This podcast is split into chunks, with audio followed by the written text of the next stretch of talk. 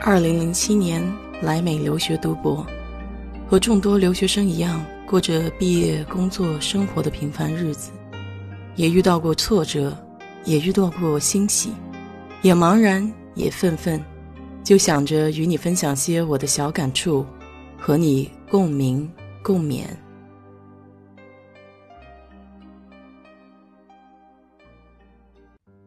嗨，你好，我是 DJ 水色淡子。以前每天早上去上班的时候，都会看到同事排队冲咖啡。其实不论是在家里、办公室还是其他公共场合，美国人几乎一天二十四小时都离不开咖啡。虽然美国人的日常饮品是咖啡，但是咖啡并非诞生在美国，而是源自于埃塞俄比亚。美国出产的咖啡一般都生长于夏威夷岛的科纳海岸。咖啡树的生长需要阴凉，这样香味才能被锁住。在科纳海岸，白天的热气会上升，吸取火山中的湿气，形成厚厚的云层，然后遮盖住咖啡树。这里的土壤受到莫纳努阿火山的滋养，非常肥沃，不含矿物质。正是这些特色造就了高品质的科纳咖啡。咖啡在美国的崛起源自于一场革命。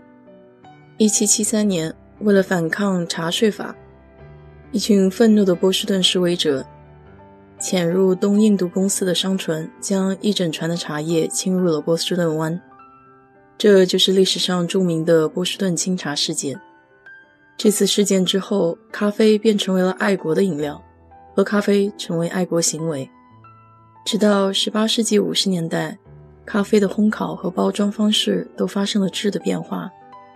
当时出现了非常多的有名的公司，比如阿巴克、贝奇，这些公司开始自己烘烤咖啡、研磨咖啡，然后装罐。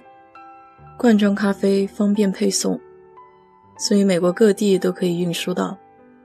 这种方便携带的咖啡满足了当时两种人的需求：一种是内战的士兵需要保持精神清醒；第二种是很多向西迁移的牛仔们，因为方便携带，所以在山区也可以享用一杯热热的咖啡补充能量。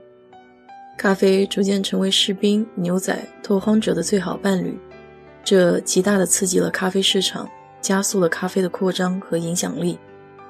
如今，美国人每天要饮下三点八亿杯的咖啡，咖啡已经成为仅次于石油的全球最大交易商品。说到美国咖啡，就不得不提星巴克。虽然我个人并不是特别喜欢星巴克的口味，对我来说稍微偏甜了一些，但是作为美国咖啡文化的代表，它的确冲击着全球。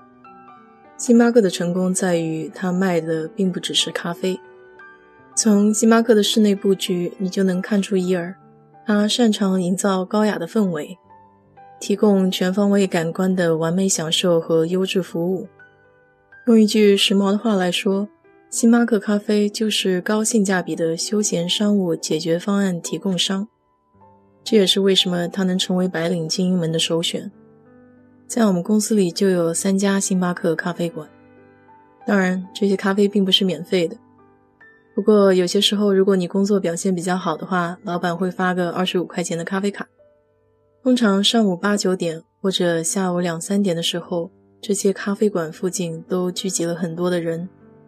如果说我们中国人是靠喝酒交流感情的话，那么咖啡对于美国人来说就像中国的酒一样，他们是通过喝咖啡这种轻松的方式，谈谈工作以外的事情，加深同事之间的情感。美国的咖啡馆是社区的聚集点，许多小店都会举办活动、音乐会、艺术展、沙龙等等。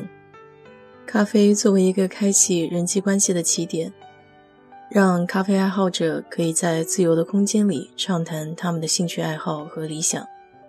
对于许多美国人而言，在晚餐后来一杯咖啡和一份甜点，这样的日子很是惬意。